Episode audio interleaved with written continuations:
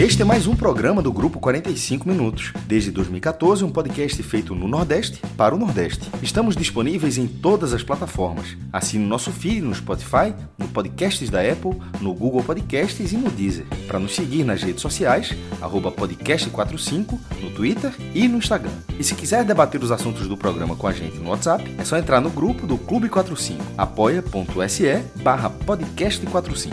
Muito obrigado pela escolha e pela confiança.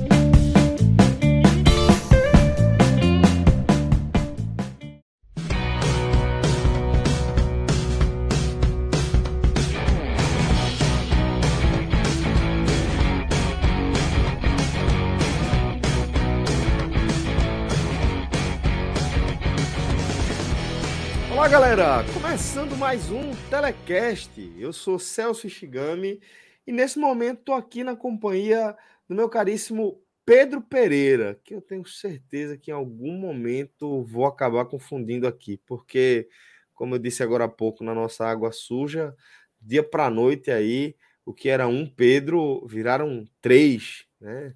Temos nosso querido JP Pereira, agora Pedro Pereira do Bahia Números, também passa a fazer parte aqui do nosso time, e nosso querido Pedro Maranhão também, que é um repórter é, mais conhecido do público eh, de Pernambuco, mas que também já alcançou sua é, expressividade regional, em alguns momentos aí até nacional, dado o trabalho que ele vem desenvolvendo ao longo dos últimos anos. Acompanhei, inclusive, de perto o comecinho aí dessa jornada de Pedro como é, repórter, né? E agora vou poder também acompanhar nosso querido Pedro Pereira mais de perto, né? Porque a gente já é, troca ideia de certa forma ou consumimos um conteúdo do outro, que também acompanho o perfil dele, o trabalho dele, principalmente no Twitter, mas também no Instagram.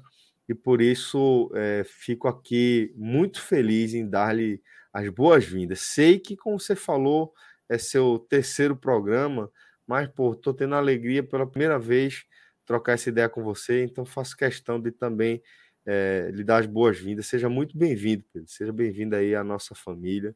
Você sabe que aqui é que nem coração de mãe. Valeu, Celso. Boa noite. Um abraço aí a todo mundo que está acompanhando a gente em mais um telecast.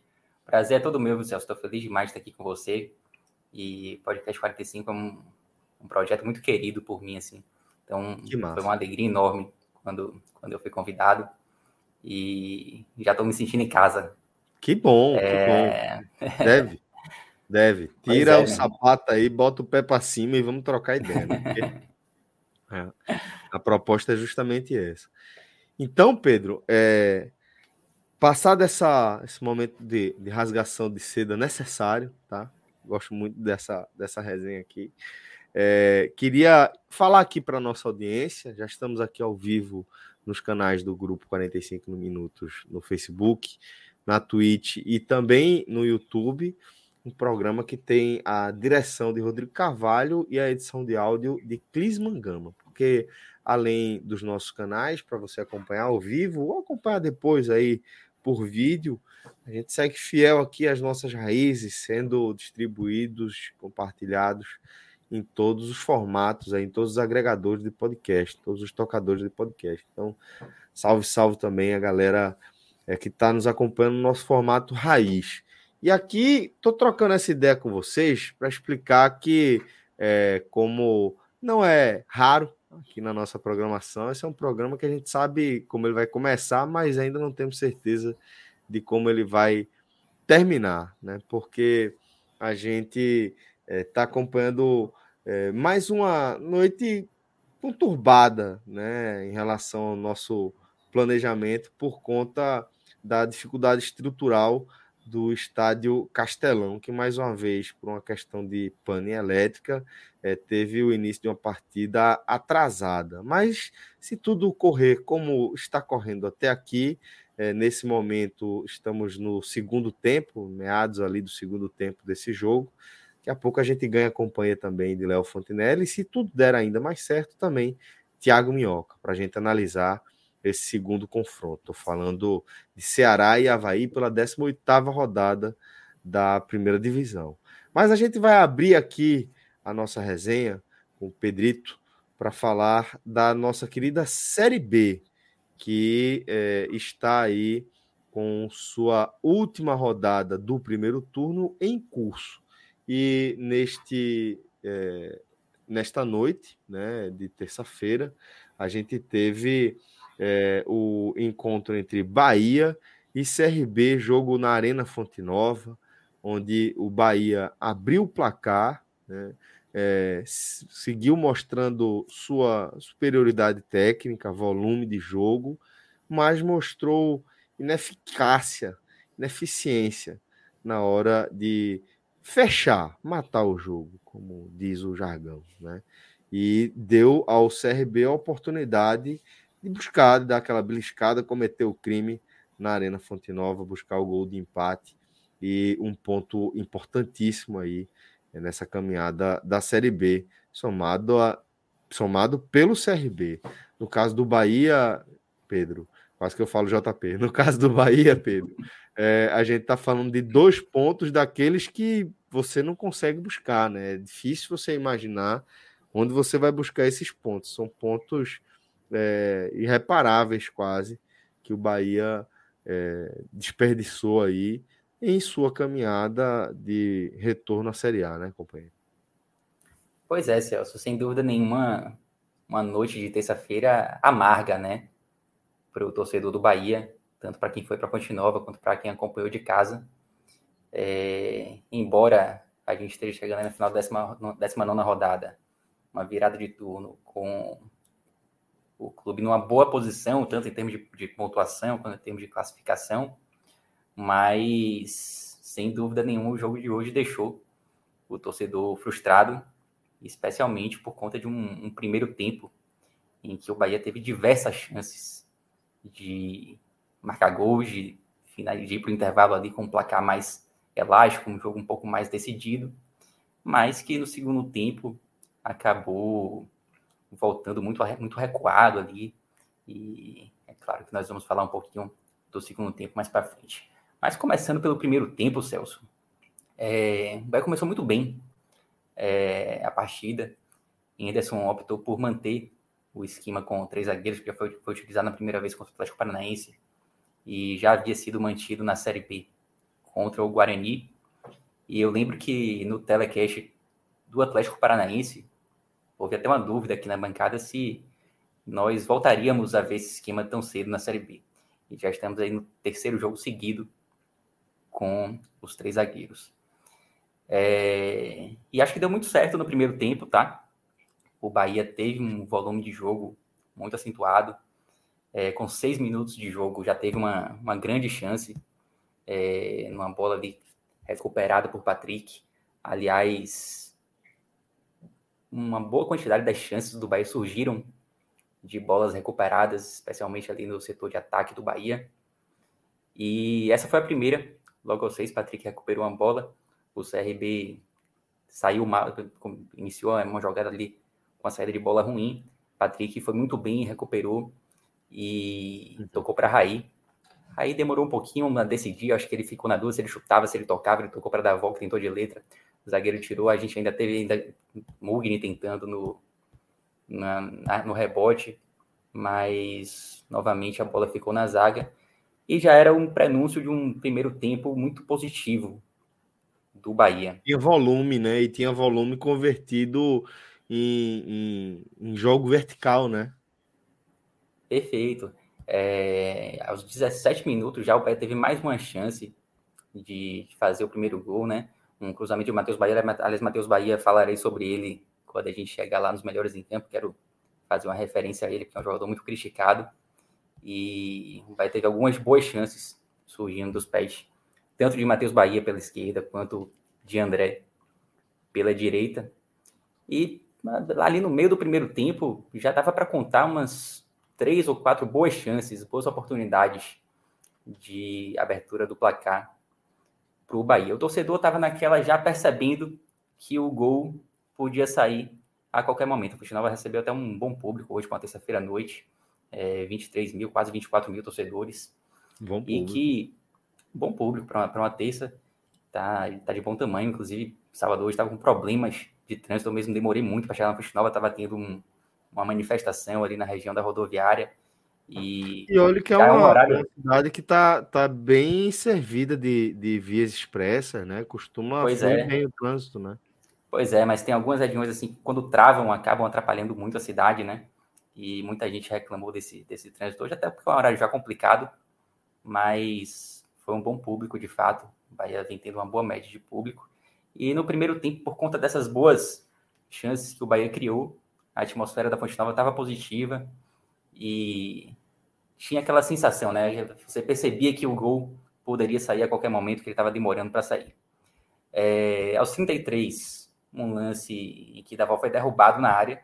Eu confesso que eu, eu ainda não, não pude ver esse lance na televisão com calma ainda, Celso. Talvez você até possa hum. me, me ajudar. Mas do estádio de onde eu estava, eu, no momento, eu não tive a sensação de pênalti. Não foi um lance em que eu reclamei, opa, pênalti ali, embora alguns torcedores ao meu lado tenham reclamado na hora. Já vi algumas pessoas comentando que na televisão é possível, sim, ver um toque da avó, mas na é hora... Um lance, é um lance tive... de um chute, né? Eu, eu fiquei com, com, com sensação de que é pênalti, sim. Pô, acho difícil você é, não dar pênalti num lance desse, né? Porque não uhum. tem bola no lance, não tem possibilidade de chegar na bola ali. É só um... É, porque eu acho que a bola já tinha saído de Davó, né? Exato, exatamente. Eu acho que foi isso que no estádio, às vezes, dá uma sensação de que era um lance já sem, sem a bola e tal, a bola já tinha passado, enfim. Mas acho que é um lance Mas eu tô achando, tô achando a, a, o VAR tão complicado, a análise, a leitura do VAR aqui no, no Brasil atualmente, que, porra, enfim, você simplesmente não sabe o que esperar, mas a minha sensação ali foi uhum. pênalti. Sim. É, não, e de fato eu já vi algumas outras pessoas que assistiram pela televisão e que tiveram a mesma sensação que você.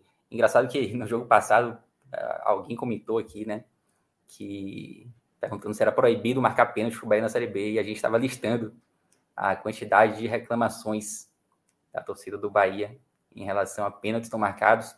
E antes de começar o programa, estava levantando aqui, foram 37 jogos seguidos sem, sem um pênalti a favor para o Bahia. Então, desde o início do Campeonato Baiano, um jogo contra o NIRB, que não havia um pênalti a favor do Bahia, né? 37 jogos é jogo, viu? É jogo. Mas... O campeonato inteiro, pô.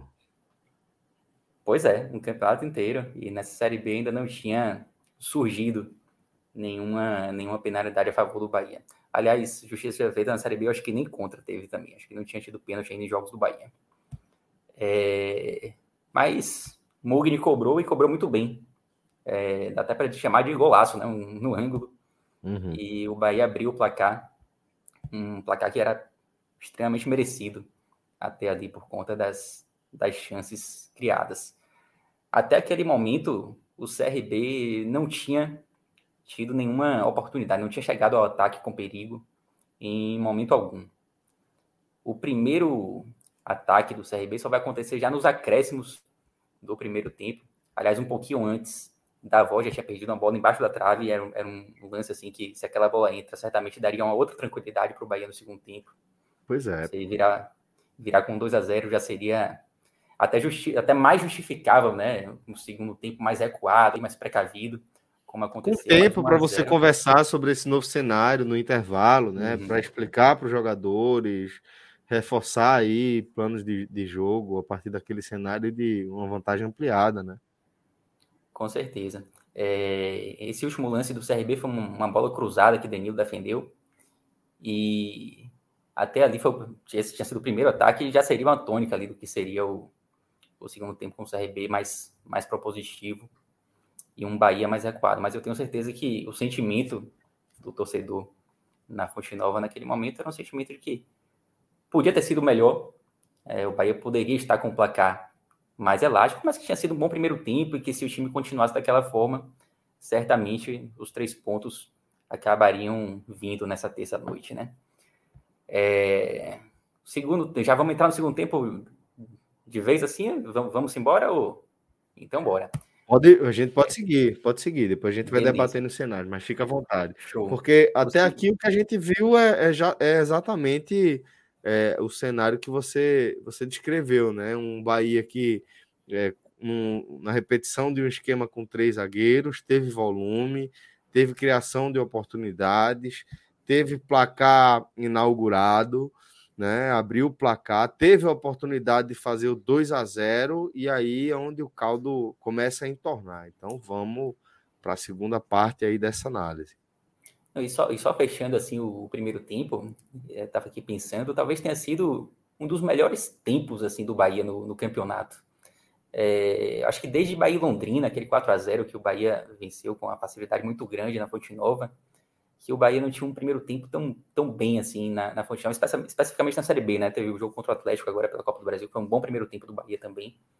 Mas na Série B aqui na Fonte Nova, talvez tenha sido o melhor primeiro tempo desde aquele Bahia e Londrina. A diferença é que no Bahia e Londrina os gols saíram. O Bahia soube é. aproveitar as oportunidades. É, é nesse, é muita chance perdida, é muita chance perdida. Muita chance perdida que tem sido uma tônica do Bahia em alguns jogos.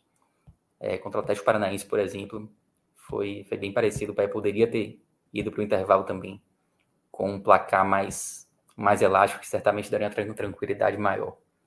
É, mas o segundo tempo começou, Celso, com o CRB já bem mais agressivo né, em relação ao adversário que a gente tinha visto no primeiro tempo. Foram três substituições ali e o Bahia, já nos primeiros cinco minutos, assim, já dava para perceber que o CRB já estava marcando um pouco mais cedo de bola do Bahia, não estava dando tanto espaço para os zagueiros na saída de bola.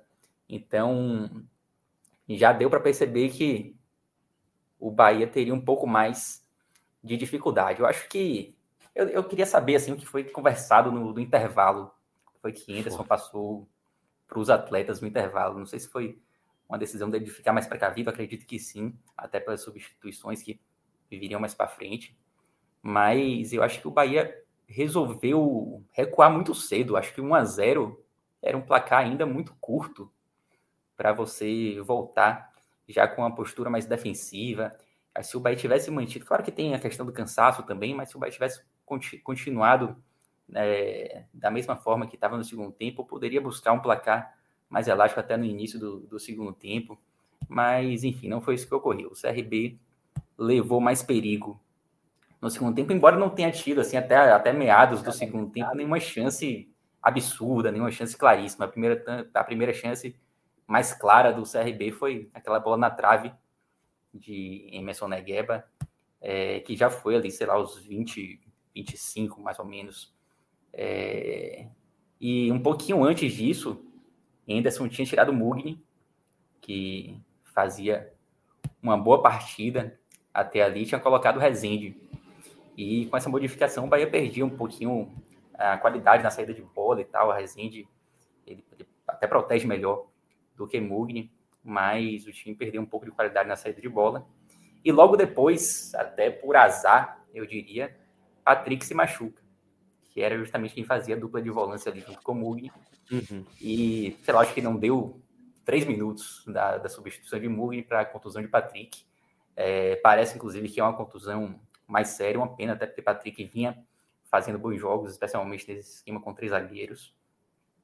E naquele momento, a única opção de substituição que Anderson tinha, tinha era Falcão, que foi um jogador que ainda não, não conseguiu desempenhar um bom futebol no Bahia. E muita gente reclamou nessa hora sobre as escolhas de Anderson para o banco de reserva. E muita gente sentindo falta de Gregory e de Miquel, que foram jogadores que responderam bem quando foram acionados, jogadores da base, jogadores jovens. E muita gente na Fonte Nova reclamou da falta desses dois nomes no banco de reservas, que poderiam ser uma opção ali naquele momento, né? Mas, enfim, a única opção era Falcão, e foi o que aconteceu logo depois de, dessa entrada de Falcão, já surgiu a primeira boa chance de, de gol do, do CRB. Não não estou acreditando a ele essa primeira chance, não. Ele, ele vai ter culpa na, no lance do gol. O lance do gol CRB surge numa falta, é, uma falta besta é, praticada por Falcão, é, a bola é cruzada na área e um gol bem, bem exótico até, né? Porque Danilo espalma e a bola vai parar lá na intermediária. É, o jogador do CRB, me fugiu o nome dele agora, acerta uma, uma cabeçada de fora da área. Vai tomar gol de cabeça de fora da área, uma distância daquela ali, meu irmão. É uma, exótico, né? É, exótico. É exótico, foi um gol exótico. A bola passa por cima de todo mundo, atrapalhada, a zaga também, Luiz Otávio segura, Danilo. É, muita gente criticando também tanto Danilo quanto Luiz Otávio nesse lance. É, soube até que o próprio Whindersson criticou esses dois atletas por conta do, do lance do gol na coletiva depois do jogo. Eu não ouvi, mas, mas soube que foi uma coletiva é, pesada em relação a esse lance, assim, especificamente, ele acreditou especificamente esses dois atletas. E, de fato, foi um gol bem, bem curioso e que fazia jus à partida do, do CRB ali no segundo tempo. Acho que o empate foi, foi merecido. Não, não, não nem tanto pelo futebol praticado pelo CRB, mas eu acho que pela pelo contribuição do Bahia. Total. Eu acho que o Bahia recuou demais, assim, muito cedo. E mereceu muito levar o gol, mereceu ser punido, sabe? Tipo, foi uma punição mesmo ao futebol praticado pelo Bahia no segundo tempo. E ali já tinha 37 minutos de jogo, né? Já não, não dava muito para para buscar um segundo gol, muito, muito mais pelo, pela falta de futebol no segundo tempo. E ali ele já tinha Roda Ilha em campo, que mais uma vez entrou e não fez absolutamente nada. É, Daniel já tinha saído. O Bahia já não tinha mais um poder de, de reação. Davó, que nem fez uma boa partida hoje também, é, já tinha saído também. Mas aquele placar de aos 37 minutos já estava meio que, que decretado. O CRB também não, não teve nenhuma outra grande chance de buscar virada. O jogo meio que terminou ali aos 37 com o gol do CRB. Um empate amargo, assim, né? A gente, a gente falou um pouquinho, né, lá no início, que é um empate que de fato deixa o torcedor do Bahia com um gostinho até de derrota, Celso. Pois é, velho. Deixa, deixa é, depois do, do primeiro tempo que mostrou o Bahia, realmente fica essa sensação aí para o torcedor do tricolor de aço é, de dois pontos desperdiçados, né? Por sua vez, o torcedor do CRB está aí sorrindo à toa, né? Porque foi buscar um resultado que poucos times vão conseguir buscar nessa Série B, né? Dificilmente a gente vai ver alguém beliscando aí um pontinho, muito menos um, um, três pontinhos na Arena Fonte Nova, né? Então foi isso que o CRB fez e é por isso que há motivo de sobra para a torcida do, do CRB tá, é, tá sorrindo à toa, né? É, nosso querido, cadê? Ítalo Dantas, pô, falou uma parada aqui que realmente foi foda. Celso, me ajuda aí. Pedro lembra um bocado Daniel Souza, do Petit Jornal.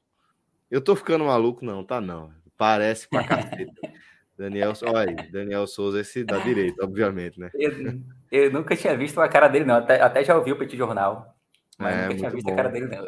Nem na Globo News. Ele, ele é, tá, tá bem fre, é, frequente lá na Globo News. Deu uma declaração das melhores aí dos últimos tempos em relação ao papel das Forças Armadas aí na, na democracia brasileira, né? Que a gente estivesse vivendo a democracia. É, e deu aquela declaração maravilhosa, né? Que militar não, não tem que opinar absolutamente nada sobre eleição. Então, então a comparação está valendo. É, exatamente. Então, é, e, e, se brincar, você tem a mesma origem aí, né? Que Daniel Souza, se eu não me engano, é de. não sei se é Angola. É, mas é, quero dizer que são raízes lusitanas e seu sobrenome também, né? Pelas bandas de lá, né? Uhum, exatamente. Pois é. Reza a lenda que Portugal e Japão tem uma história antiga aí. Uhum. Tô de olho. É, todos os dois, tanto, tanto Pereira quanto Queiroz, dois sobrenomes portugueses. Olha aí, então tô, não tô perdido, não. Bom, é, a gente tá. tá... Porra, Maria, viu uma, uma, mensagem pesada aqui. Mas Iago, ó, Iago, Iago PS, trouxe aqui uma mensagem que eu achei interessante. Boa noite. Eu fico viajando como essa Série B está fácil. Ela se entrega para o Bahia, mesmo assim o time dificulta. Seguimos. Bora Bahia, minha porra. Pedro é barril. E aí, é, concordo com tudo, né? Pedro é barril, né? O Bora Bahia, minha porra, resenha todinha. Mas realmente, né, Pedro, é, é meio que, que isso que Iago falou, né? É, essa Série B tá tendo um ritmo de pontuação é, lá na parte de cima, abaixo do que a gente imaginava. A gente estava projetando um ritmo de pontuação elevadíssimo por conta é, do histórico aí, é, de principalmente Cruzeiro, Grêmio, Vasco e Bahia, nesse caso, que tem times tecnicamente realmente mais qualificados que os demais. O esporte numa segunda prateleira ali, bem abaixo em relação ao nível técnico desses, mas a gente imaginava um ritmo de pontuação elevado e a gente não está vendo. E, e são oportunidades como esta, né, que o Bahia desperdiçou, que deixa essa sensação que Iago está descrevendo, né? Uhum. Perfeito, Celso. É, veja bem, essa, essa Série B a gente já falou algumas vezes aqui que ela tem tido uma quantidade de empates muito grande, muito grande. E isso acaba fazendo com que as equipes, em geral, pontuem menos. Mas se a gente reparar bem a tabela dessa Série B e comparar com edições anteriores, a gente percebe que esses pontos que estão ficando pelo caminho por conta dos empates, ele estão mais eles estão mais concentrados ali entre o quinto colocado, que hoje é o Tom Bense, e o décimo sexto. Se você reparar a pontuação do G4, ela não está muito abaixo, não. ela está até um pouquinho acima da média histórica da Série B. É, o Grêmio, por exemplo, que é o quarto hoje, ele está terminando essa, esse primeiro turno somente um ponto abaixo do, da maior pontuação de um quarto colocado. Enquanto isso, o Tom Benz, que é o quinto hoje, tem a pior pontuação da história para um quinto colocado. Até, até 2021, a gente pegando assim né, as tabelas finais do primeiro turno, a maior diferença, o maior gap existente ali entre o primeiro time fora do G4 e o último time do G4 era de três pontos. A gente está hoje com a diferença de cinco, né? Pois é, a diferença pô, do quase o dobro, né? Para o Tom Bense. Então, esses pontos estão ficando, estão ficando pelo caminho e estão concentrados nessa região aí do quinto até o décimo sexto. Até a zona de rebaixamento está pontuando um pouquinho acima também. Você vê que o, o lanterna Pô, do campeonato não é, não é aquele lanterna clássico, né? Aquele lanterna que perde para todo mundo. Então, tá bem, tá bem concentrado ali na meiuca. E isso pode fazer com que, claro, claro que tem muito campeonato ainda pela frente, né? Mas se a gente seguir nessa mesma, nessa mesma frequência de pontuação, a gente pode ter um campeonato sendo decidido até nas rodadas, alguma, com algumas rodadas de antecedência e com a pontuação de corte que dá para dizer que é baixa se a gente pega, se a gente comparar ali com o quinto colocado, né? A pontuação de corte eu acho que a gente tem que olhar sempre pro quinto. Que, é, Mas... Na verdade, você tem que olhar para o quarto, né? Tem que ver quanto. É, você tem que ver o. Mas vamos lá, se fizer um ponto a mais que o quinto, sobe, né? Às vezes você pega um quarto colocado que fez 71 pontos, mas o quinto tinha 59, o quarto colocado em tese você podia, você podia ter feito até 60, né? Sim, sim, sim, sim, então, sim, sim, sim, sim. Eu é porque eu estava olhando pelo, outro, assim. pelo outro aspecto. Você, em tese, teria que alcançar esses 70 pontos do quarto. Pronto, né? perfeito, só... perfeito. Passar o quinto. Depende de onde você está olhando. Entendi a você está tá olhando mas... com. Exatamente, pois é. mas eu sempre fico nesse dilema, assim, tipo, onde é, onde é a nota de corte? É do quinto ou do quarto? É um, em algum ponto entre eles ali, né? entendi, entendi. Mas... Justificativo. Justamente, e, e assim. Mas tá, o que está pintando é isso, né? Eu diria que isso, na verdade, Pedro, isso é um descolamento do G4 um, e uma definição precoce né, do acesso. É, eu acho que é uma tendência. Eu acho que se deixar de ser isso aí, é porque vai ter algum fato novo. E claro, temos metade do campeonato pela frente. E aí a gente volta a falar de perspectiva. Temos uma metade inteira ou temos só a metade né, de, de um campeonato para ver acontecer. Mas claro que tem espaço para fatos novos, tem, tem, tem espaço para é, é, é, é um, um time dar uma travada, um time eventualmente virar um perseguidor de verdade, mas a tendência, se a gente for falar em recorte, o que a gente está vendo agora, que a tendência é essa mesmo, é de um G4 que vai se, se descolar relativamente cedo, né? Tá descolado no momento, né? O que pode acontecer é tá mudar, tá né? Isso está bem descolado, mas de fato concordo que ainda tem muito campeonato pela frente e há sim possibilidade de é, da gente ter ali um perseguidor com chances maiores de entrar no, no G4. Vai depender também das equipes do G4 começarem a perder pontos, né? O Bahia, você vê que o Bahia tá no quarto jogo seguido dentro de casa pela Série B que não consegue vencer, né? Então o Bahia tem perdido pontos, o Vasco hoje seu pontos também dentro de casa, o Grêmio empatou, mas foi fora. Então as equipes de cima oscilam, mas por enquanto ainda não há, não houve assim uma oscilação capaz de fazer com que alguém ali do, do quinto colocado em diante conseguisse encostar nesse G4 que de fato está tá bem consolidado. E falando dos pontos perdidos do Bahia, Celso, É, o Bahia terminou, o Bahia terminou o primeiro turno com seis pontos acima do quinto, né? E que poderiam ser oito se o Bahia tivesse vencido hoje. É, o Bahia ainda tem duas rodadas de vantagem, né? Porque mesmo se o Bahia perder, venha perder os dois próximos e o Tom Benz vencendo, o Tom Benz tem, tem vitórias a menos.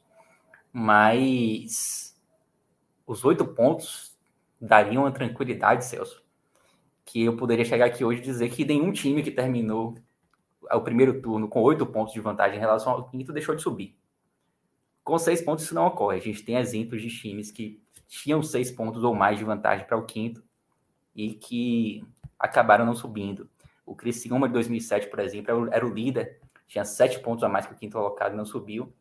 E o Curitiba de 2006 também, é, também era o líder, tinha seis pontos a mais que o quinto e também acabou não subindo. Então esses dois pontos hoje fazem fazem falta, podem fazer falta lá na frente. De qualquer forma, ainda dá para dizer que é uma boa vantagem do Bahia em relação ao quinto colocado. O Grêmio pontinho abaixo e o Vasco, o Vasco hoje acabou ficando à frente do Bahia com empate, né? Tava até ficando atrás, o Bahia estava subindo para a segunda posição com empate. É, mas o Vasco conseguiu empate e recuperou a segunda posição. Mas de fato, acho que o G4 tem hoje uma vantagem que eu não vou dizer que é confortável. Peraí, mas... claro que é, velho. Porra, confortável. É, é, vamos lá. É confortável, mas é tão, veja, é tão confortável. Eu, eu, diria que é tão confortável quanto uma, uma, uma situação pode ser para o G4. Tem é, basicamente duas rodadas assim de folga para uhum. os outros, pros outros perseguidores. Pô.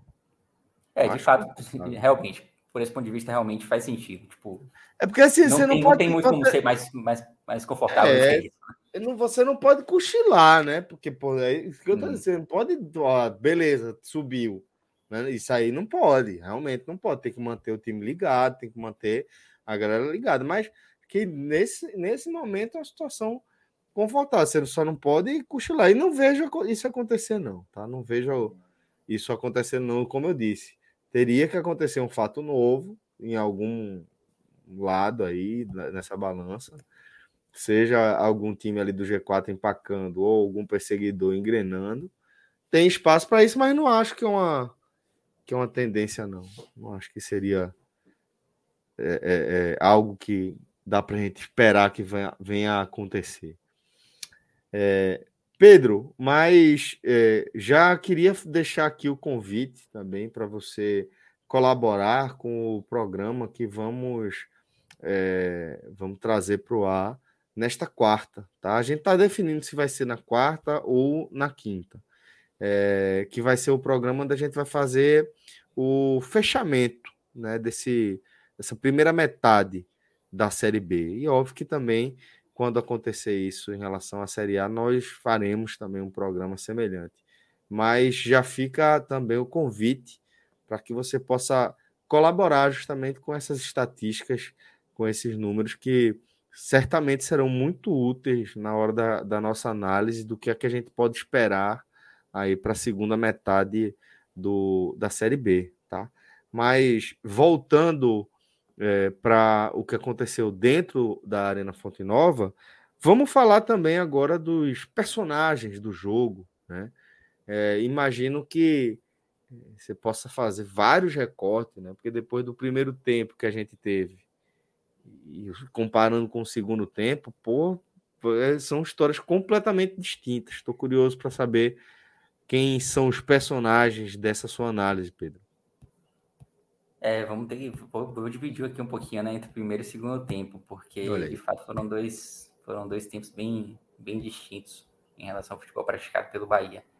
É, é engraçado que no jogo passado a gente teve uma dificuldade enorme, eu do Leju, para escolhermos o melhor em campo por parte do Bahia, embora o Bahia tenha, vencido o jogo contra o Criciúma né, por 2 a 0 Nesse jogo dá para citar algumas pessoas, assim, especialmente em função do primeiro tempo. Eu gostei muito das laterais do Bahia hoje, tanto o Matheus Bahia quanto o André fizeram boas partidas e eu quero fazer aqui um, uma ressalva ao futebol de Matheus Bahia, porque é um cara que eu já critiquei demais, assim, já cansei de criticar Matheus Bahia, não só eu, como boa parte do torcedor do Bahia, mas eu acho que hoje ele fez uma boa partida, é, lembro assim de pelo menos umas três ou quatro chances que partiram do pé dele, alguns cruzamentos certeiros, especialmente no primeiro tempo. E eu, eu queria fazer esse, essa justiça aqui, né? Tá pagando a promessa que você fez lá no começo do programa, né? É, exatamente, perfeito. A gente tinha falado que eu já ia, já ia trazer Mas o nome dele aqui nesse ele momento. É, ele é um dos seus destaques positivos ou você está fazendo só uma menção por enquanto? Ele é um dos meus destaques positivos, não sei se. Vamos lá, vou colocar ele no pódio, mas eu também queria destacar dois jogadores que acho que foram muito bem hoje, que foram Mugni e Patrick. É, não diria nem que o Bahia caiu de produção quando esses jogadores saíram, e eles saíram quase que ao mesmo tempo, mas, até porque o Bahia já, já não vinha bem, né? Tipo, desde o início do segundo tempo.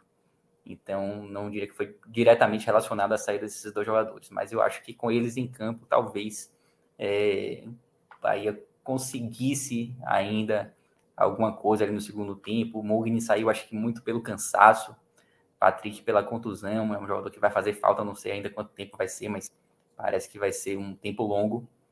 É, qual, qual o impacto, o, o, impacto de, uma, de um desfalque, é, eventualmente por um período mais longo de Patrick? Olha, a gente vai ter que ver. Tem Rezende, né, que entrou, que entrou hoje, mas que é um jogador, é um jogador que tem uma, uma excelente poder, poder de marcação, excelente ladrão de bolas mas que deixa um pouquinho a desejar em termos de, de saída de bola. Uhum. Eu acho que talvez ele seja a primeira opção de, de Anderson. É, e tem Miquel e Gregory também, né? Jogadores que não estavam nem no banco, mas que eu não duvido que possam ser relacionados e possam até entrar no, no próximo jogo já contra o Cruzeiro. É um jogo complicado, não sei se você da base ainda talvez queira segurar um pouquinho mas são duas opções que podem surgir também. E o próprio Falcão, que entrou hoje, mas entrou mal, levou um esporro de Henderson é, por conta da falta, acredito eu, por conta da falta cometida que originou o gol do CRB. É, eu acho que Falcão, embora ele tenha sido a opção hoje, eu não sei se ele surge como um jogador que possa já entrar como substituto imediato do Patrick agora não. Acredito mais em não Passou no teste, ou... pelo menos, né? Não, não passou e não foi a primeira vez. Então eu acho que seria Rezende ou alguma aposta em Miquel ou Gregory. Mas assim, assim, vai ser um jogador que vai fazer falta porque foi um, um atleta que cresceu muito nesse esquema de três zagueiros, né? É, já imaginava que ele poderia se destacar mais nesse, nesse esquema.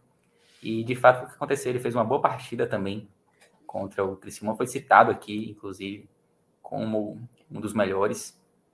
E eu acho que é, é até, até triste, né? Porque ele já viveu momentos ruins nessa temporada, temporada passada também, é, mas vinha numa crescente e eu acho que nesse momento específico ele vai fazer falta ao Bahia. Mas fechando aqui, acho que os melhores em campo, eu, eu vou ficar com o Mugni como o melhor e o pódio fechando aí com o Patrick e Matheus Bahia vai lá, vou colocar ele. Ele merece, de tanto que eu já critiquei ele.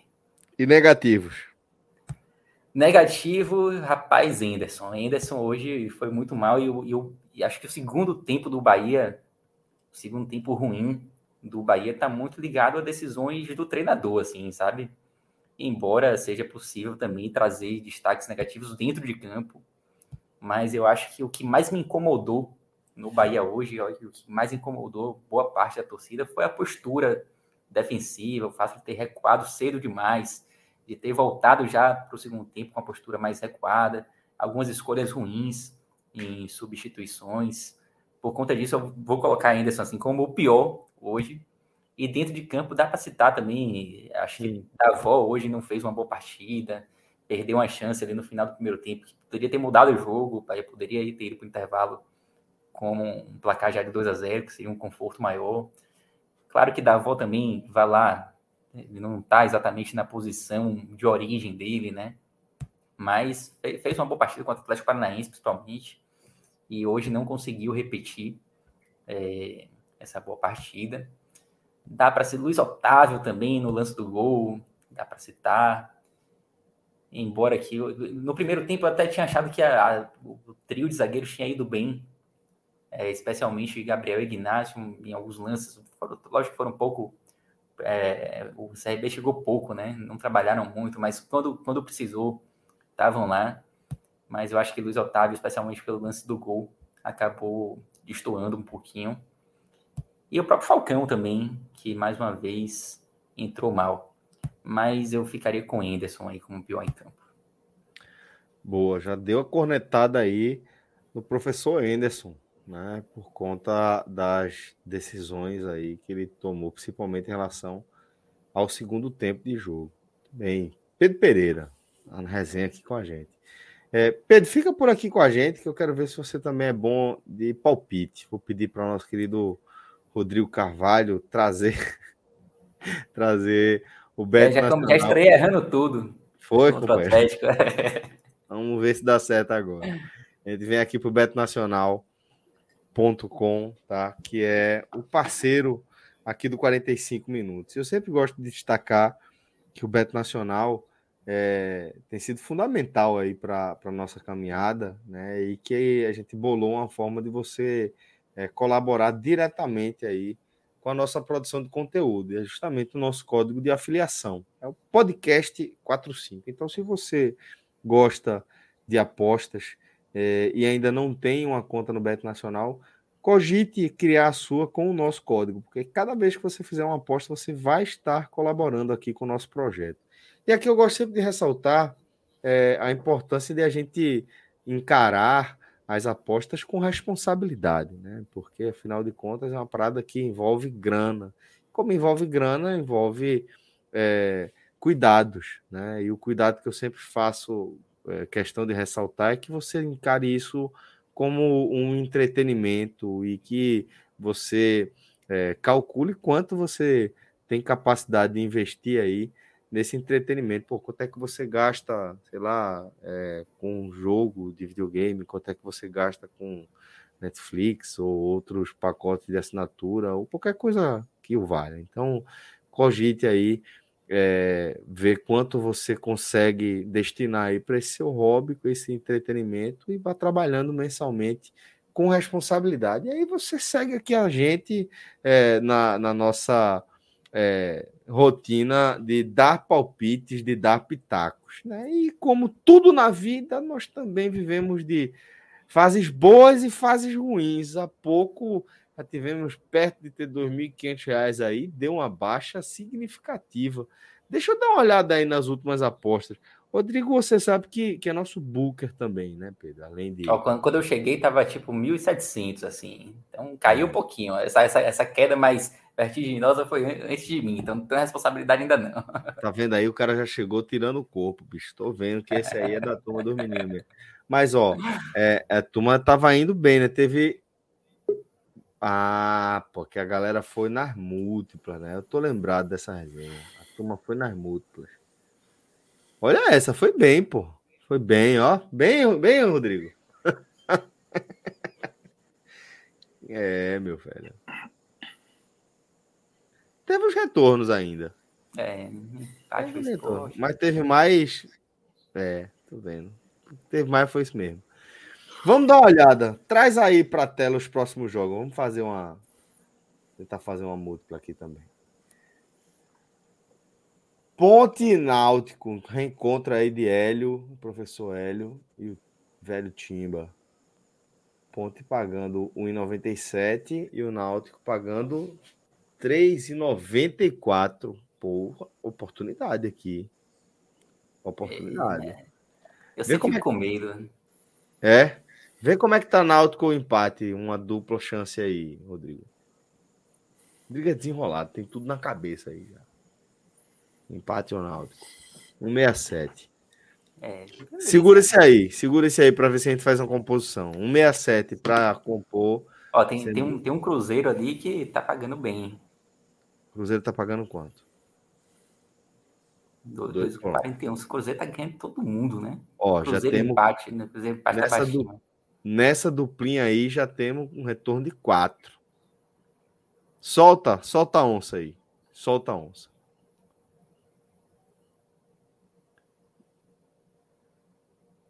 Cruzeiro, boa. Já fomos nessa duplinha aí. É, e... Oncinha. Veja, aí a gente tá falando de, de seis resultados possíveis, três são nossos, né? É, mas a torcida do CSA pode me agradecer aí, viu? É. Normalmente. Pô, que é isso? Eu não levo sorte nenhuma nessas não, coisas. Não, que é isso. Faço não. A gente tá precisando aí. Léo, vamos colaborar. Agora é sua vez aqui de colaborar com a nossa resenha. Rapaz, já gastei minha sorte no jogo. Hoje. Porque hoje foi só com muita sorte. Foi mesmo, companheiro. Até luz faltou, né, Jogo? Até luz faltou. Eu, eu voltei da porta do estádio. Ave Maria, é bronca. É bronca. Mas desanima, né? Pô, vamos falar dessa estrutura também, né? Rodrigo, vamos fechar só com essa dupla para a gente começar essa, essa nossa resenha aqui. Tá? Lembrando o nosso público que o nosso código é o podcast 45. Toda vez que você fizer sua aposta aí, você vai estar colaborando aqui com nosso nossa produção de conteúdo. Beleza? Vamos embora. Pedrão, obrigado de coração aí pela resenha. Seja muito bem-vindo ao 45 minutos, viu, meu velho? Valeu, Celso. Obrigadão, Léo. Prazer estar com você aí também, meu velho. Valeu, Pedro. Seja bem-vindo, cara. Valeu, gente. Um abraço, hein? Um abraço, Pedrinho. Valeu, cara. Léo, meu irmão, vamos lá, vamos começar aqui a nossa resenha, vamos começar mais uma vez, Léo, a gente vai ter que começar a falar do que aconteceu antes de a bola rolar, mais especificamente do que atrasou o início do jogo no Castelão mais uma vez. Uma pane elétrica que é, adia aí o início da partida, Léo, que, é, por exemplo, afastou você da possibilidade de acompanhar o jogo em loco, né? É, exatamente, Celso. É, é um. É, infelizmente, a, a situação de, de abandono com o Castelão, com a, com a Arena Castelão, ele já vinha de muito tempo, assim, logo com o retorno dos, dos jogos após a, a, a, fase mais crítica da pandemia, é, logo num dos primeiros, em um dos primeiros jogos, é, na verdade nem tinha público ainda sequer, né? A, a torcida de Ceará montava alguns mosaicos, só nas cadeiras mesmo, sem público em alguns jogos, e, e alguns torcedores conhecidos, eles relataram que enquanto montavam esses mosaicos, inclusive antes da abertura do, do, do, do estádio para receber público novamente, diz que durante a montagem desses mosaicos, eles viam pedaços da estrutura caindo, assim, muito ferro exposto, é, chegou a cair um pedaço da cobertura durante a montagem do mosaico, e isso não teve grande proporção, assim, porque era um pequeno grupo de torcedores que era liberado para a montagem dos mosaicos, e eles falaram: olha, para receber público, o Castelão vai precisar passar por, por, por, por, um tratamento de, de, inclusive uma vistoria. E o que a gente esperava que fosse feito não foi feito, né? Nesse período, inclusive, teve um incêndio no, no Castelão. Eu lembro. É, dois, eu lembro, dois, é, dois, dois incêndios. Acho que, se não me engano, dois, um nas cabines e outro em outro setor lá. É, então, assim, após a, a, a o, o, contrato de, de, gestão que era feito por uma empresa privada, é, ela encerrar, houve um início de conversação para os clubes assumirem, né, participarem de uma licitação e assumirem a gestão total da Arena Castelão, né? O que aparentemente não foi do interesse dos clubes pelo alto custo de manutenção do equipamento. Então, os clubes hoje eles só gerenciam a operação de cada um dos seus jogos é, bilhetagem, segurança, bares, estacionamento. Então, eles assumiram, de certa forma, a parte boa, né? A parte boa do, do, o filé. do, equipamento, é, do equipamento, que é, que é gerenciar e obter é, o lucro da operação. Mas a manutenção do estádio ela segue sendo feita pela CESPORT, né, que é a Secretaria de Esporte aqui do Estado.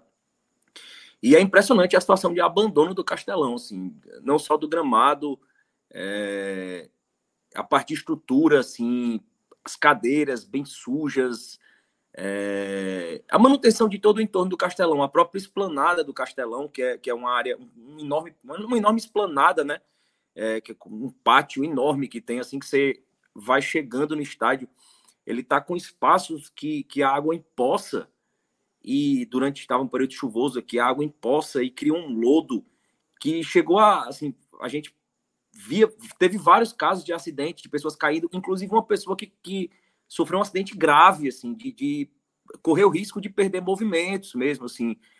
É, e, e é, uma, é uma situação de descaso que, que hoje está ficando mais é, evidente para o Brasil todo ver, assim, não só o gramado. Hoje, o gramado já é um absurdo, né? Uma arena de Copa do Mundo. Eu acho que a gente nem pode mais chamar o Castelão de uma arena de Copa do Mundo. Acho que há muito tempo a Arena Castelão não é arena de Copa do Mundo. Assim, ela está muito mais próxima do, do antigo Castelão de, de 40 anos atrás do que propriamente uma arena de Copa do Mundo. Assim, o que ficou de Copa do Mundo é muito pouco. Assim. Acho que, inclusive, se eu não me engano, foi o Luca que postou assim que é, fazendo um, entrando ali pelo setor da imprensa do Castelão, ele percebeu, não sei se foi o Luca, foi outro jornalista, tinha um adesivo de um jogo do Brasil ainda, assim, uma parte de uma é, de uma um layout mesmo de jogo do Brasil. Então, assim, são pequenos cuidados. Assim, o que tem de Copa do Mundo ainda são esses restos ainda que ficaram é, é, da Copa do Mundo, porque assim, a Carolina Castelão hoje tem pouquíssimo, assim, e o absurdo de faltar luz, assim, já não tinha gramado, mas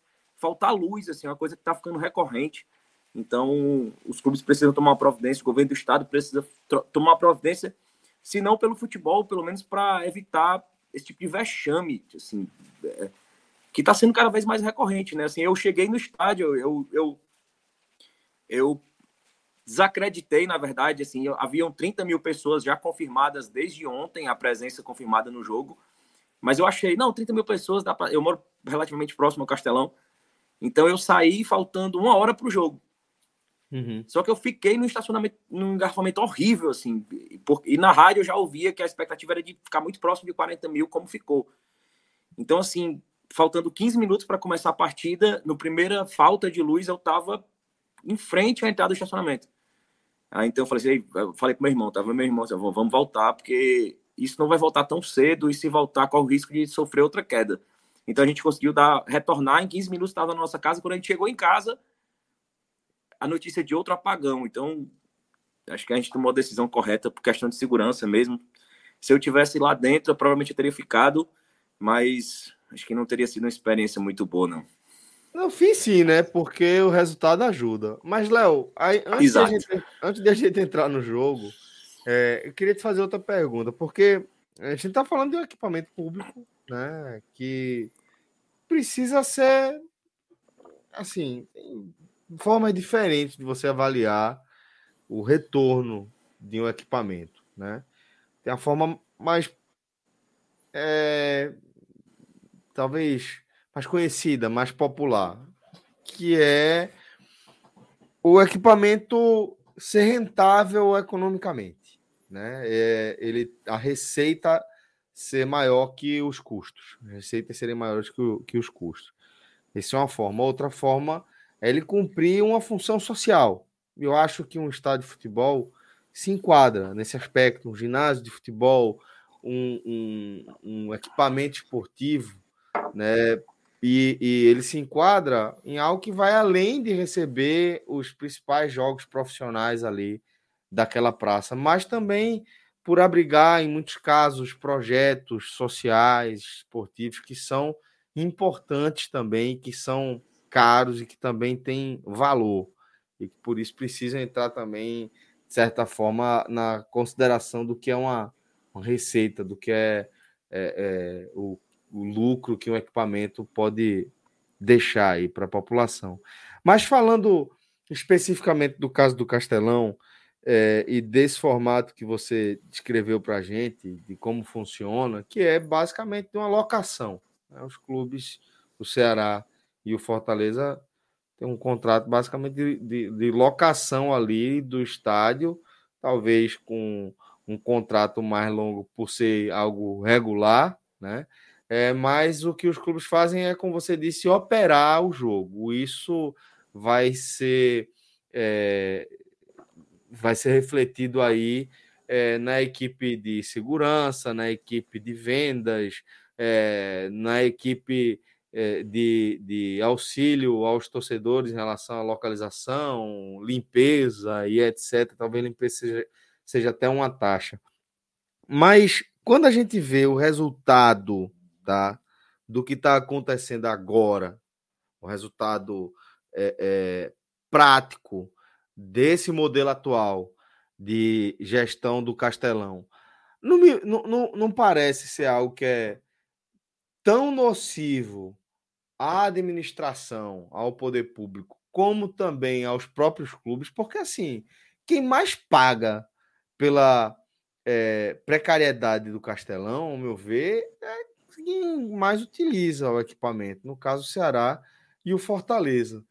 Você vê, existe o debate aí sobre a possibilidade de uma revisão desses termos para a utilização do Castelão, de maneira que é, o equipamento esteja em melhores condições, que possa atender melhor as necessidades de seus principais usuários?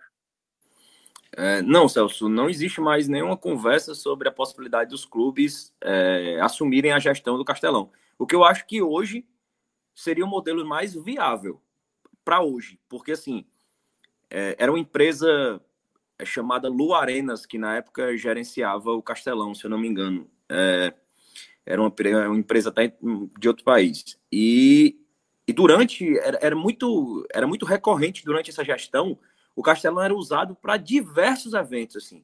Praticamente todas as, todos os finais de semana tinha evento. É, se não fosse usando o gramado, era usando a parte de baixo das arquibancadas. Então tinha convenções de, de, de, de empresas, tinha chegou a ter motocross, é, shows do Paul McCartney, Beyoncé, Elton John.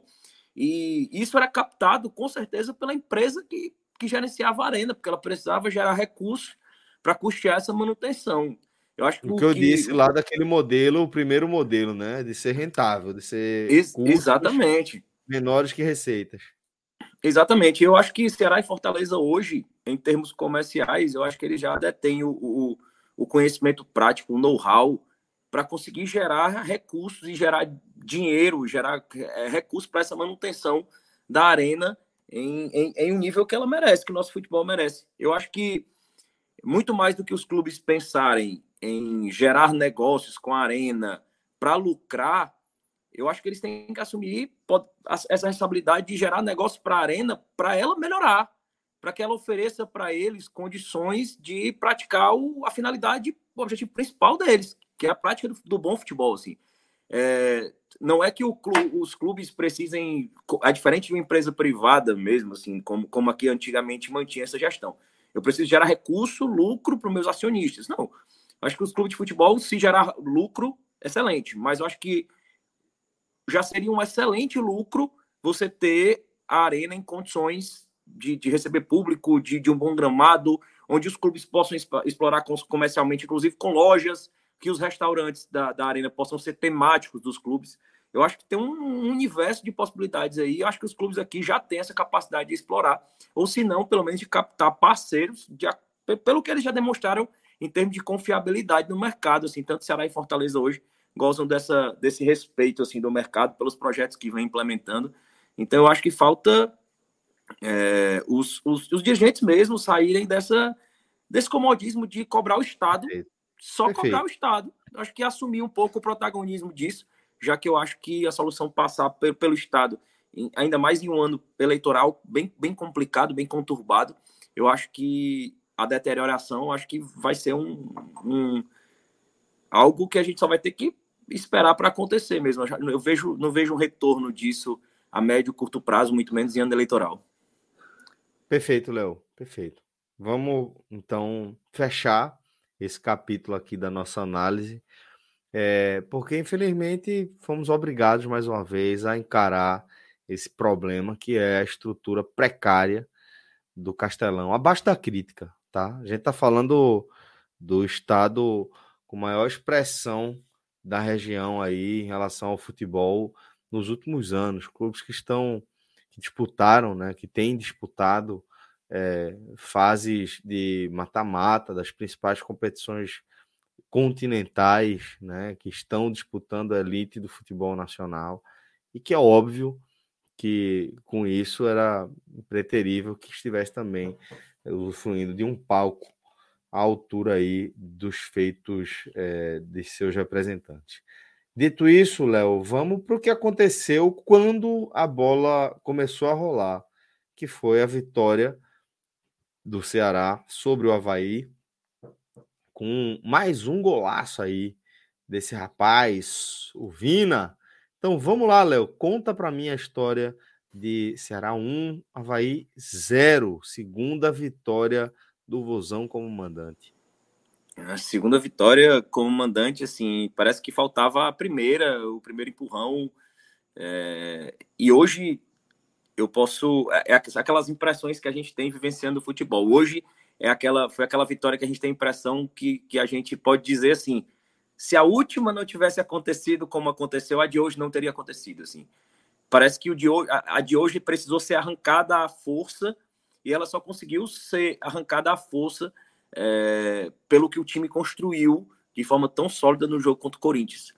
E, e, falar da importância, e falar desse jogo sem passar pelo nome do Vina, independente do gol, é, é, é algo impensável de se fazer, assim.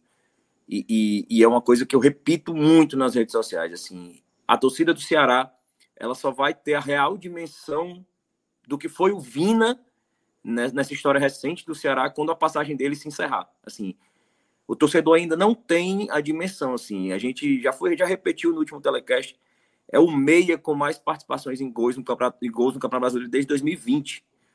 Se você pegar os números do Vina de, de, de passes para finalizações, de gols, etc., ele só a faixa que ele se equipara de scouts é com jogadores na faixa salarial de 800 a 1 milhão, assim, é Rascaeta, é, é Dudu, é Scarpa, então, assim, ter um jogador desse como Vina, identificado, é, com, representando a liderança que ele representa para o grupo, assim, um cara identificado, ambientado na cidade, a família dele gosta muito da cidade.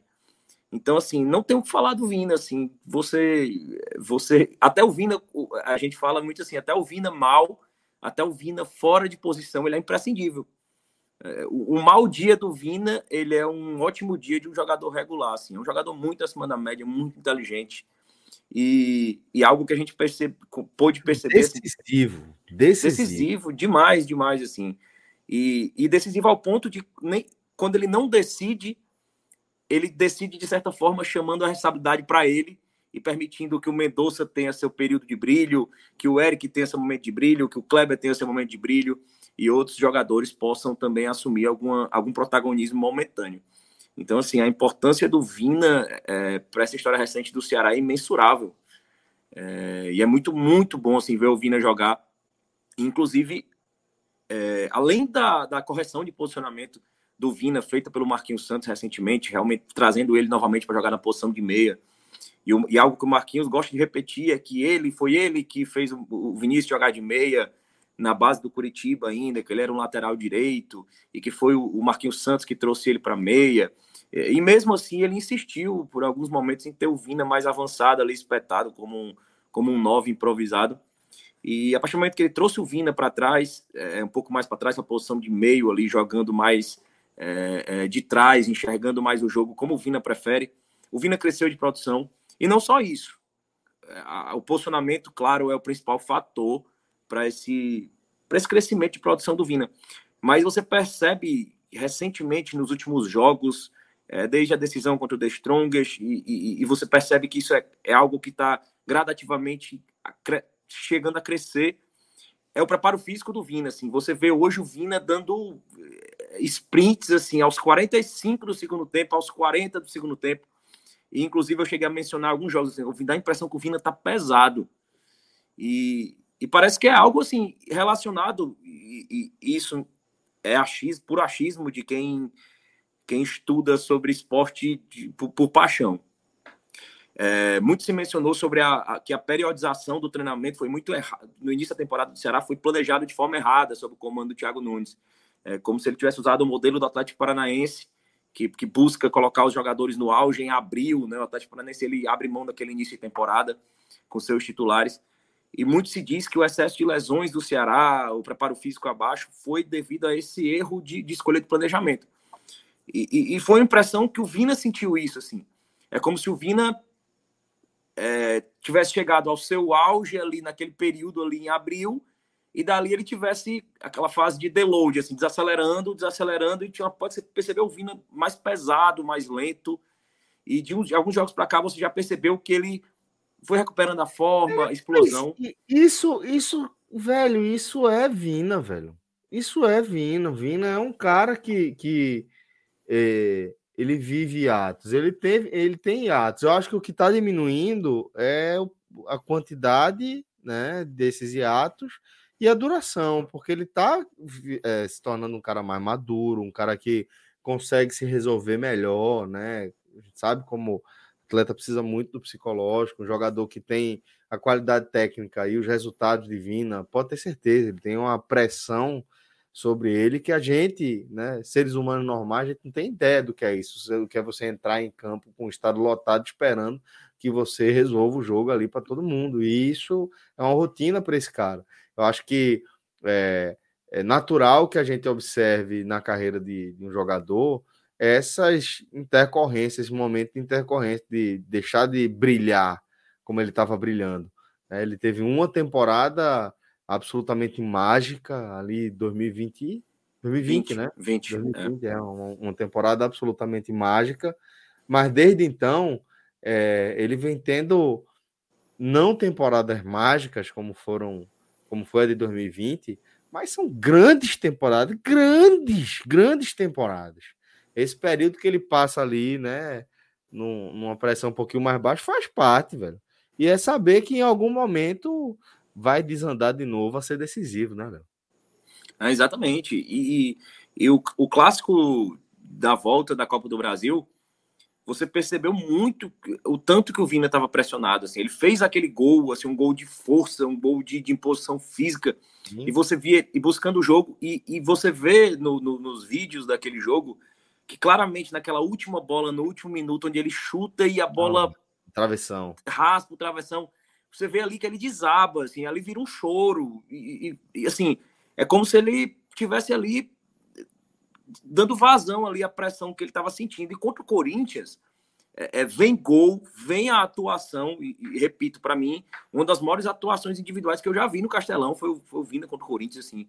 Ele acertou 100% dos dribles que ele tentou durante o jogo, assim, era absurdo. Tinha, e, e ao final do jogo, o Corinthians já pressionando ali pelo empate, você viu o Vina pegava a bola para aquela clássica bola para segurar ali e ganhar tempo, ganhar relógio. Ele pegava no meio de três marcadores e de repente ele conseguia se livrar dos três. E você ficava assim: o que está acontecendo, cara?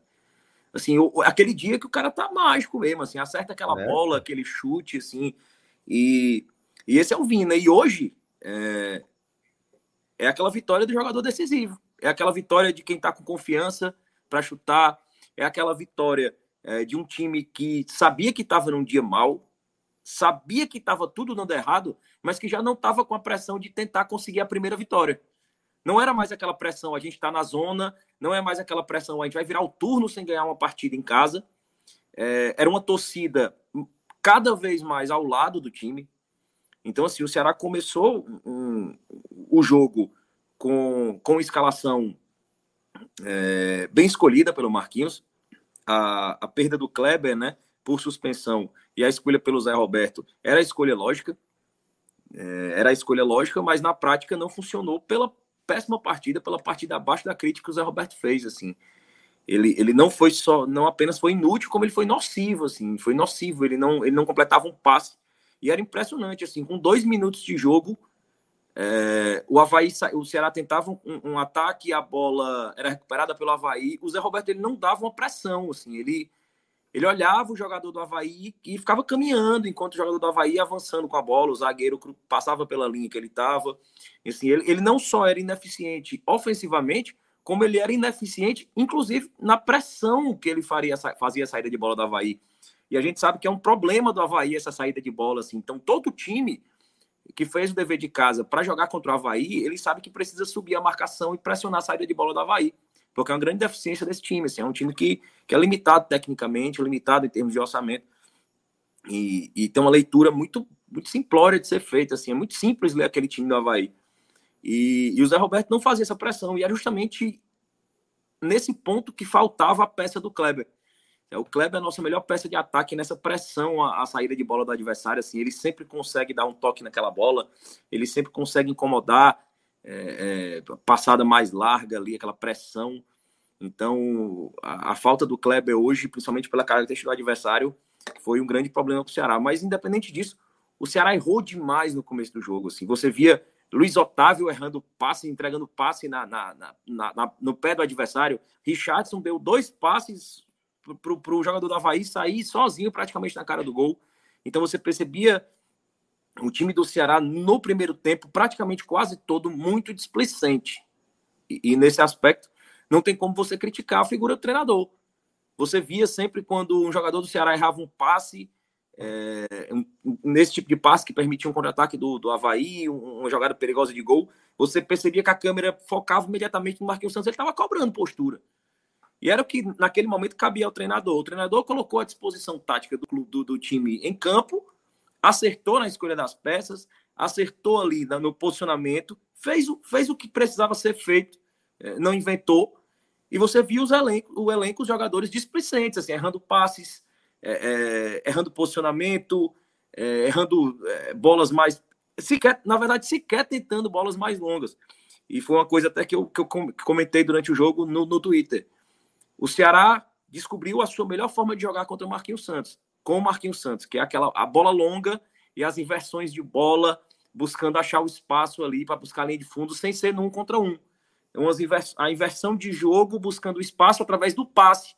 Porque o Ceará tem o Richard Coelho, que tem um excelente passe, o Richardson tem um excelente passe, o Vina tem um excelente passe, o Lima tem um excelente passe. Então o Ceará tem uma infinidade de peças que conseguem ter um passe vertical, ter uma bola longa e permitir que o Mendonça e que o Nino cheguem à linha de fundo sem precisar se desgastar sempre no um contra um e correndo o risco de perder aquela bola. E foi a única coisa que o Ceará não tentou no primeiro tempo. O Ceará abusou de, de tentar triangular no meio, no meio ali, na cabeça da grande área, muito congestionado para o jogador do Havaí. Então o Ceará tentava um, dois, três e perdia a bola para o adversário. Então o Havaí recuperava a bola, é, apesar do Ceará ter mais posse de bola no primeiro tempo, mas a bola era recuperada facilmente pelo Havaí. Assim, a posse de bola do Ceará geralmente era uma posse de bola mais defensiva. É, então já no, no, apagar das luzes, quando você imaginava assim, ó, não vai sair nada e a gente está caminhando aí para um segundo tempo mais amarrado, é, que é o perfil que o Ceará faz. É, que o Ceará faz, faz. É a cara do Ceará, né? O torcedor do Ceará que não achava que hoje ia ser um jogo amarrado e complicado, é porque não, não vive o Ceará. É impressionante, assim, conquista um grande resultado, e o resultado seguinte é o quê? Uma partida em casa contra um adversário do mesmo patamar, é, casa cheia, torcida motivada, o Ceará se engancha. Então, assim, é aquela impressão assim, vai, o filme vai se repetir. Então, uma falta ali, é, já apagada as luzes, já, já se imaginando que o primeiro tempo ia caminhar para aquilo mesmo. Então, a bola rolada ali numa, numa, cobrança de falta, e o Vina acerta um chute muito semelhante ao que ele acertou contra o Corinthians, só que do lado oposto da trave. Assim, o, o, o Vladimir ainda chegou a, a, tocar na bola, mas a bola muito forte, a bola que estava em ascensão, né, de baixo para cima. Então, dificilmente ali mesmo o goleiro chegando assim, pela trajetória que ela faz assim de baixo para cima, é uma bola muito difícil assim, né? Porque ela pega justamente na região da mão do goleiro ali que tem menos apoio, né, que é a ponta dos dedos. Então, se ela pega com aquela força, a chance dele espalmar para dentro é muito grande. Então, assim, é num momento como esse, onde o Ceará na, no finalzinho do jogo, né? O mesmo Vina que achou aquele passe de calcanhar para o Kleber no, aos 47, 48 do, do primeiro tempo no Clássico Rei na Série A contra o Fortaleza foi o mesmo Vina que achou essa bola aí no final. Então, assim, só é uma, o que simboliza o quão decisivo é o Vina para esse time do Ceará. Então, o Ceará voltou para o segundo tempo com mais tranquilidade. O Marquinhos Santos, mais uma vez, acertou, fez a mudança lógica, não inventou, tirou o Zé Roberto, colocou o Yuri Castilho. E eu, eu fui elogiar cedo demais, assim. Quando saiu a mudança no segundo tempo, olha, vai tirar o, o Zé Roberto, vai entrar o Yuri Castilho. Eu falei assim, ó, o Zé Roberto era um, uma peça a menos você tem o Yuri Castilho, o time está ganhando o jogo, você vai ter mais força física no ataque, né? O Yuri Castilho pressiona melhor que o Zé Roberto a saída de bola do adversário, o que não é a grande vantagem, né? porque o Zé Roberto era nulo nesse quesito. Então o Yuri Castilho tem mais força física, ele corre mais e ele pode abrir pelas pontas. Só que a gente percebeu logo no primeiro minuto do segundo tempo que ele colocou o Yuri Castilho para ficar mais atrás, enquanto o Vina era o falso, falso 9, né? De tentar fazer uma, uma alternância entre essas duas peças é, e que se mostrou um erro e que aparentemente a correção foi feita de forma natural pelos jogadores, assim, não houve uma uma mudança de ideia do treinador não. Eles foram ali se ajustando, assim no começo do segundo tempo o Castilho ficou um pouco mais atrás, mas com o passar do tempo o jogo foi foi desenrolando e você percebeu que o Vina ocupou realmente aquela posição do campo e o Castilho caiu mais pela ponta, né? Você viu que o, Lima não estava num dia bom, assim, estava muito cansado também. Então ele acabou naturalmente tentando ocupar aquele espaço. Então foi um segundo tempo onde o Havaí foi melhor, é, tanto equilibrou como superou a posse de bola do Ceará no primeiro tempo. Ele teve mais a bola no pé. O Ceará continua errando muito bolas defensivas. Assim, tinha hora que você via que o Havaí buscava um espaço dentro da área do Ceará, que era um espaço que era para ser ocupado pelo Luiz Otávio, mas o jogador mais próximo que estava era o Messias. Assim, você não entendia nada, parecia que os jogadores não estavam se entendendo na posição deles. É, o Havaí abusou de explorar o lado, o lado esquerdo do seu ataque, que era o lado direito defensivo do Ceará, que é aquele lado do Nino Paraíba. É, e, e, já dando spoiler, assim, o, o, Nino foi uma das peças mais frágeis que permitiu, inclusive, é, que o Havaí incomodasse tanto o Ceará no segundo tempo. Assim, ele não conseguiu. É muito difícil o Nino não estar tá num pódio da gente, sabia? Seja no positivo ou no negativo. É impressionante. Sabe por quê, Léo? Pelo menos é o que eu vejo. É um cara que participa muito. Né? Participa muito do jogo. Se ele tiver bem, porra, vai pintar bem. Se tiver mal, ele vai aparecer o tempo todo, ele não vai se esconder, né? Impressionante. Exatamente, ele, ele não se esconde, assim, mas o jogo se desenvolveu muito facilmente pelo lado dele. E, e de certa forma, no futebol, a gente costuma entender quando um, um jogador de característica tão ofensiva quanto é o Nino, quando ele, devido à sua boa atuação ofensiva, ele cede espaços no campo defensivo. O problema é que hoje ele foi nulo ofensivamente nem tanto no primeiro tempo. No primeiro tempo ele chegou a ter algumas participações interessantes, pouquíssimas, com, pelo, pelo seu próprio padrão. Mas no segundo tempo ele foi nulo ofensivamente. Assim. O Nino, o pouco que ele tentou, ele errou. E mesmo assim, mesmo sem arriscar tanto ofensivamente, ele conseguiu continuar cedendo muito espaço. Assim. Foi por ali que, que, que, o, que o Havaí teve suas melhores chances de ataque. Né? Você, teve o Jean-Pierre Jean ali, é muito forte, cara, jogador muito forte e, e foi algo que, inclusive, foi mencionado na transmissão é, do pay-per-view, que, que é um jogador que tem uma rotação muito lenta, assim, ele é muito lento, mas quando os outros jogadores da partida começam a cansar, é como se ele esperasse os outros chegarem a seu nível físico, assim. Ele, opa, é agora, agora é, é comigo. agora, agora, agora o jogo tá na minha rotação, assim. E foi impressionante como no segundo tempo ele cresceu e dominou as ações ofensivas do, do Havaí, que tem o William Potker, que é um, que é um centroavante mais, de mais força física, de mais tamanho, com mais corpo, mas ao mesmo tempo é um jogador muito inteligente, assim, um jogador que consegue sair da área, consegue dialogar, consegue achar espaço, assim, tem um bom chute, cabeceia bem, é, mas hoje estava numa noite infeliz em termos de finalização, porque se ele tivesse hoje uma noite razoável, é, com certeza a vitória do Ceará não teria saído hoje.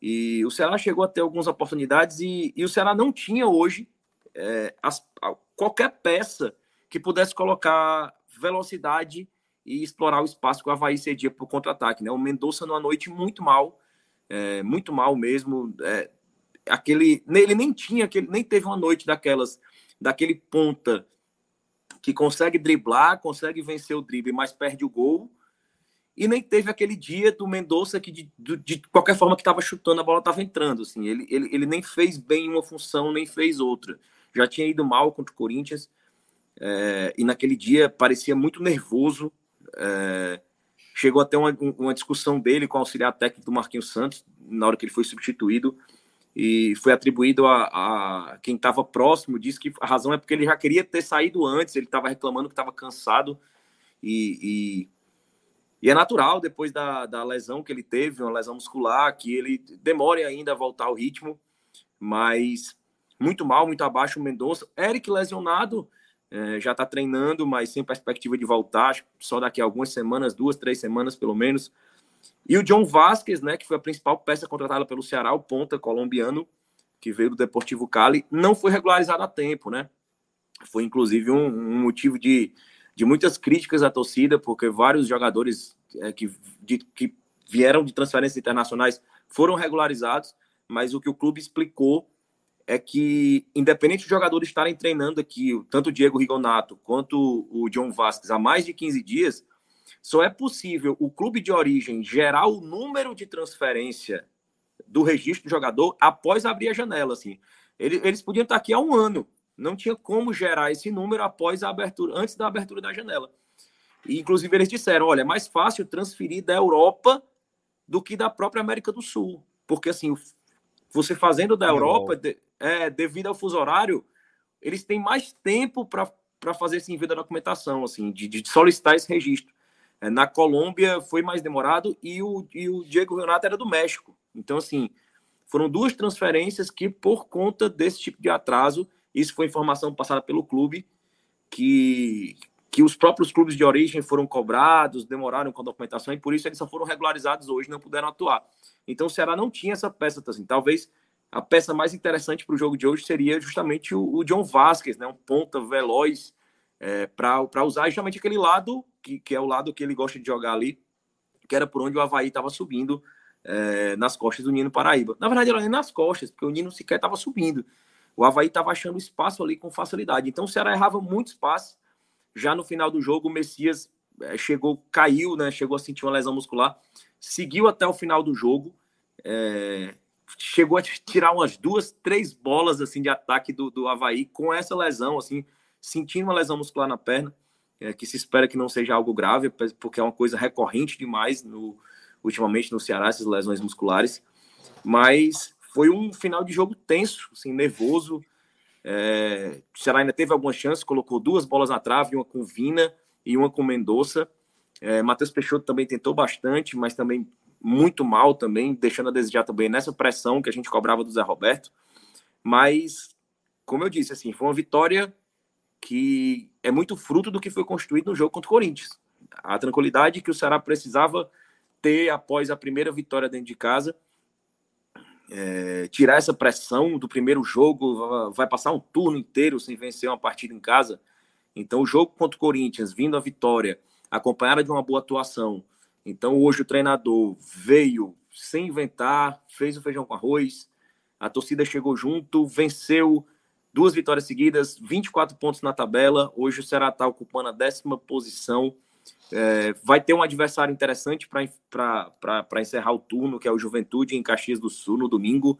Apesar de ser muito complicado jogar em Caxias do Sul, mas é um resultado possível, né, para o Ceará. É, então, é uma oportunidade, é uma oportunidade. É uma oportunidade. Três vitórias seguidas e de repente ali se afastar ainda mais dessa zona de rebaixamento que hoje está a seis pontos. É, acompanhar aí como a rodada vai ter o desfecho para ver. Eu acho que pelo menos a quatro pontos da zona aí não fica uma rodada de entrar. Então dá uma tranquilidade para o Marquinhos Santos trabalhar, respirar e, e torcer aí para que, que o, o, clube continue, o, o, time continue nesse crescimento e quando não houver pelo menos o desempenho que, que seja buscado o resultado como foi hoje. Então, Léo, vamos amarrar a análise do jogo agora a partir da história dos personagens. Você já trouxe alguns spoilers de quem deve pintar nos destaques positivos, quem deve pintar nos negativos, e aí agora vamos a eles. Vamos começar aí pelos positivos. Estamos falando aí de uma vitória expressiva, expressiva é, em relação ao momento, né? O fato de, como você falou, dá para a gente dizer que é, é uma ratificação né, de um bom momento que a gente vem observando dentro do Ceará. Portanto, vamos aos personagens do jogo. É, Celso, em terceiro, em terceiro lugar, eu queria colocar um, um, personagem que não jogou tanto, mas eu acho que ele entrou num, num momento crucial da partida. E, e, a menção ao nome dele, que é o Fernando Sobral, vai muito pelo, pelo tanto que ele apanhou nos últimos jogos. assim Entrava muito mal. E, e mesmo ele tendo jogado pouco hoje, ele acertou todos os botes que tentou. Ele foi muito feliz quando conseguiu prender a bola fazer a saída de bola, não cometeu aquela faltinha, aquelas faltinhas chatas ali que davam perigo de gol, é, parou o jogo na hora certa, sofreu falta na hora certa, aquela, aquela inteligência de segurar a bola, esperar a falta. Então hoje, por, por mais que tenha jogado pouco, mas jogou em um momento crucial e decisivo da partida, e eu acho que o Fernando Sobral foi muito importante para a construção e consolidação desse resultado. É, em segundo lugar, o Messias, eu acho que o Messias ele foi, ele teve que ser a peça de equilíbrio entre a partida muito abaixo que o Luiz Otávio fez hoje, é, muito desatento, cedendo bolas e eu acho que inclusive essa necessidade de compensação da baixa partida que o Luiz Otávio fez é, acelerou esse desgaste do Messias aí ao ponto dele sair mesmo sentindo a musculatura, sentindo o cansaço e tirou bolas ainda lesionado, assim, mancando e, e tirando bola pelo alto, tirando bola por baixo. Teve uma que ele chutou e imediatamente caiu já sentindo, porque foi, ele usou exatamente a perna que ele que ele estava sentindo ali para afastar a bola. Então, assim, por, por, todo esse contexto, em segundo lugar, eu gostaria de citar o Messias. Em primeiro lugar, o Vina, assim, não tem não tem como apontar outra figura. É, foi muito bem na condução do jogo, é, na cadência do jogo, na, na, na, no seu papel decisivo de, de, finalizar, de líder, de fazer o gol e, e de controlar a partida. Assim, eu acho que o Vina é essa peça que dá o ritmo do jogo, que controla e que ao mesmo tempo ele é decisivo para as vitórias do Ceará. Quase sempre quando elas acontecem, elas passam pelo pé do Vina. Eu não sei, eu não sei qual a, a estatística atualizada, mas da última vez que, que essa estatística ficou mais divulgada, há pouquíssimo tempo atrás, o aproveitamento do Ceará sem o Vina era de 16%.